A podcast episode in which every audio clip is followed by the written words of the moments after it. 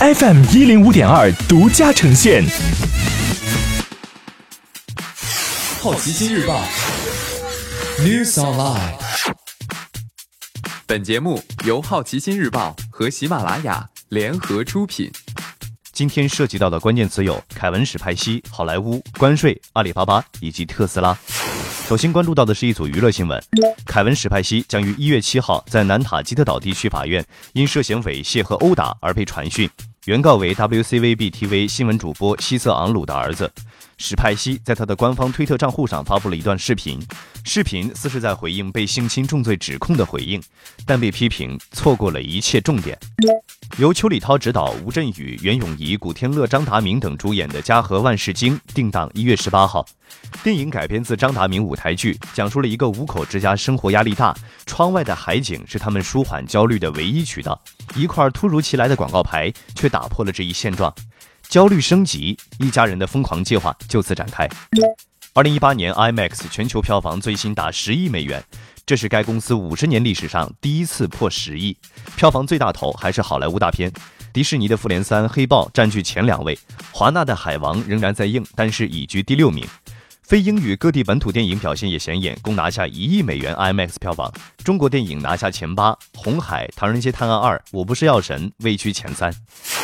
接下来关注到的是大公司头条。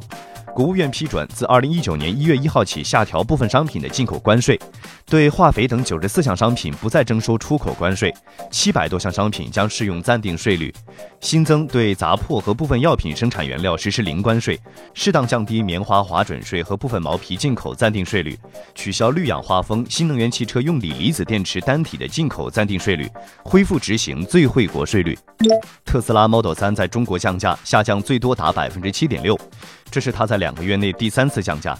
在美国，埃隆·马斯克说，如果推迟交付影响到消费者申报减税，特斯拉将分担这部分费用。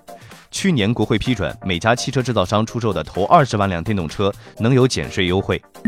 盒马接手了天猫超市的生鲜业务，和易果打通供应链。阿里巴巴宣布，阿里生态生鲜业务将围绕新零售战略进行升级调整。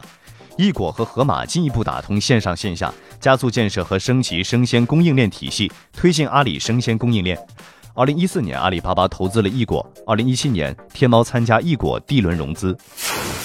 今天你不能错过的其他新闻有：小米突出新品手机小米 Play，定价一千零九十九元；冯小刚芳华发布日版海报，影片将于二零一九年四月在日本上映；